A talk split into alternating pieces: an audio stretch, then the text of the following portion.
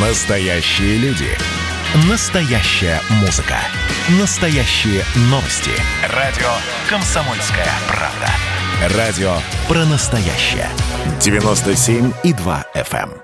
эм. Коридоры власти.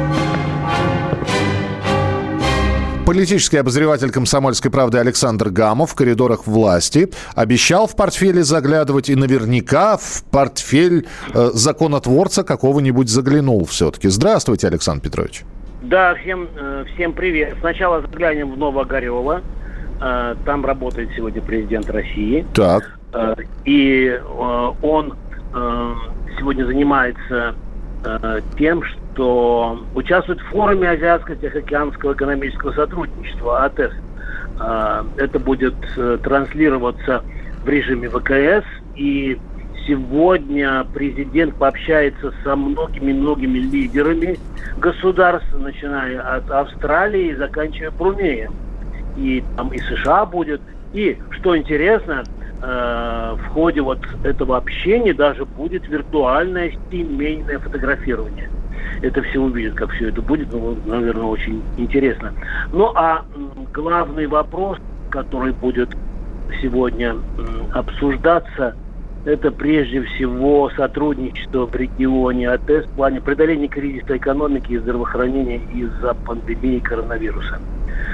А, еще ряд э, будет телефонных разговоров у главы государства. Так. Так, заглянем в портфель. Э, Обязательно, несмотря на то, что э, сейчас думские каникулы, у нас есть такая возможность, наш друг и эксперт, глава комитета Госдумы по законодательству Павел Крашенинников как раз проходит сейчас мимо.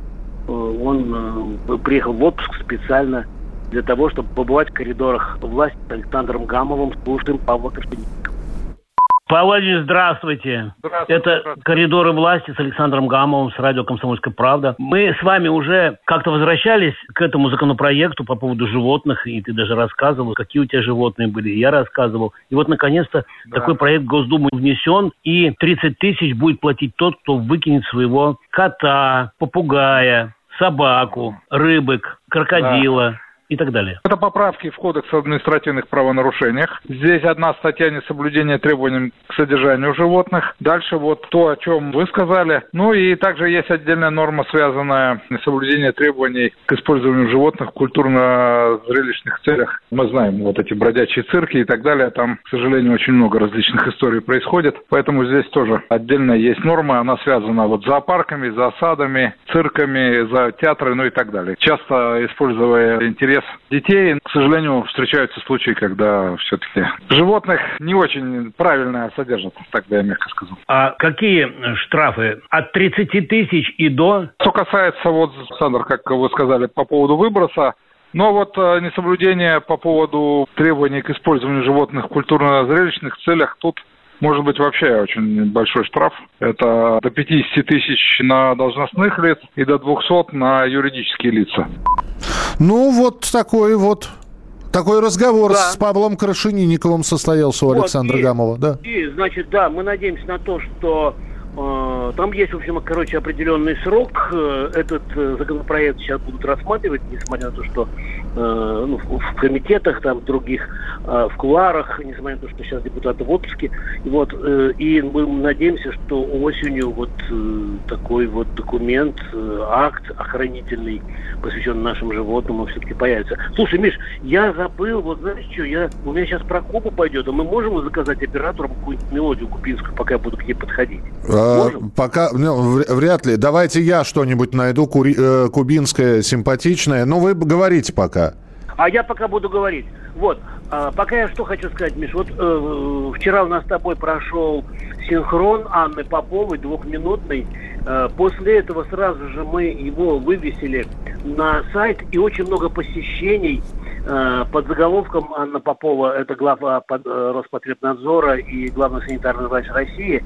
Заголовок там такой, все российские вакцины практически прошли третий этап испытаний, эффективность подтвердилась и на практике. Вот э, кому интересно, можете прямо на сайт сейчас зайти и там и аудио послушать. А почему, Миш, я э, решил вот как-то вот ностальгию, что ли, утолить, кубинскую мелодию послушать, потому что у нас сейчас будет мой земляк. Пожалуйста, пожалуйста, хороший, все, все как вы хотите, пожалуйста. Да, Виктор Шабрин, вице-президент Российского общества дружбы с Кубой. Вот. А, на сайте уже стоит материал, называется «Куба мы с тобой, Венсеремос мы победим». Это дипломат, который многие годы работал. Так, мы сейчас мелодию послушаем. Не-не-не, да? давай, а давайте потом... сначала дипломата, а потом Венсеремос. Да. Итак, Виктор Васильевич Шабрин, мой земляк и человек, который очень любит Кубу в коридорах власти с Александром Гамовым. Слушай. Итак, Виктор Васильевич, э, вопрос главный. Как вы оцениваете то, что сейчас происходит на острове Свободы? Ну, я отношусь с сожалением к тому, что происходит. И понимаю основные причины, почему это происходит. В чем же причины? Причин тут несколько. Ну, прежде всего, это экономические трудности, которые продолжаются и в том числе из-за блокады, 60-летней блокады соседней страны, Соединенных Штатов. И там и финансовые блокады, и торгово-экономическая, э, информационная, дипломатическая. Конечно, это сказывается и не позволяет, как говорится, поддерживать нормальные отношения, которые раньше существовали. И во-вторых, Э, в плане экономической э, блокады, э, они, кроме того, накладывают ведь санкции на те зарубежные фирмы, которые хотят с Кубой сотрудничать и, как говорится, осуществлять торгово-экономическое сотрудничество. И в том числе и в поставках той же самой нефти, которой не хватает на острове Свободы. Ладно. Э, как это по-кубински? Но пасаран? Венсеремос. Мы а, Венсеремос. Венсеремос. Венсеремос, но пасаран. На этом можно Вен... закончить.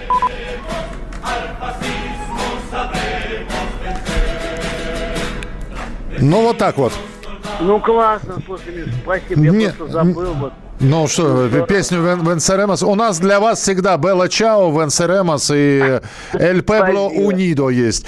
А, что, у нас, что у нас на выходные очень быстро? На выходные у нас э, работа. Я думаю, что э, президент тоже будет работать, готовиться к э, Максу, который состоится во вторник, 20 числа. А мы, наконец-то, э, сверстали интервью с Михаилом Дегтяревым, которое я делал, когда летал Э, в Хабаровск. И я думаю, что во вторник оно выйдет. И мы обязательно его покажем и в коридорах власти с Александром Гамовым, если Миша не возражает. Нет, я не возражаю, поэтому до встречи на следующей неделе. Спасибо большое. Александр Петрович Гамов был у нас в прямом эфире в своей авторской рубрике «Коридоры власти». Коридоры власти.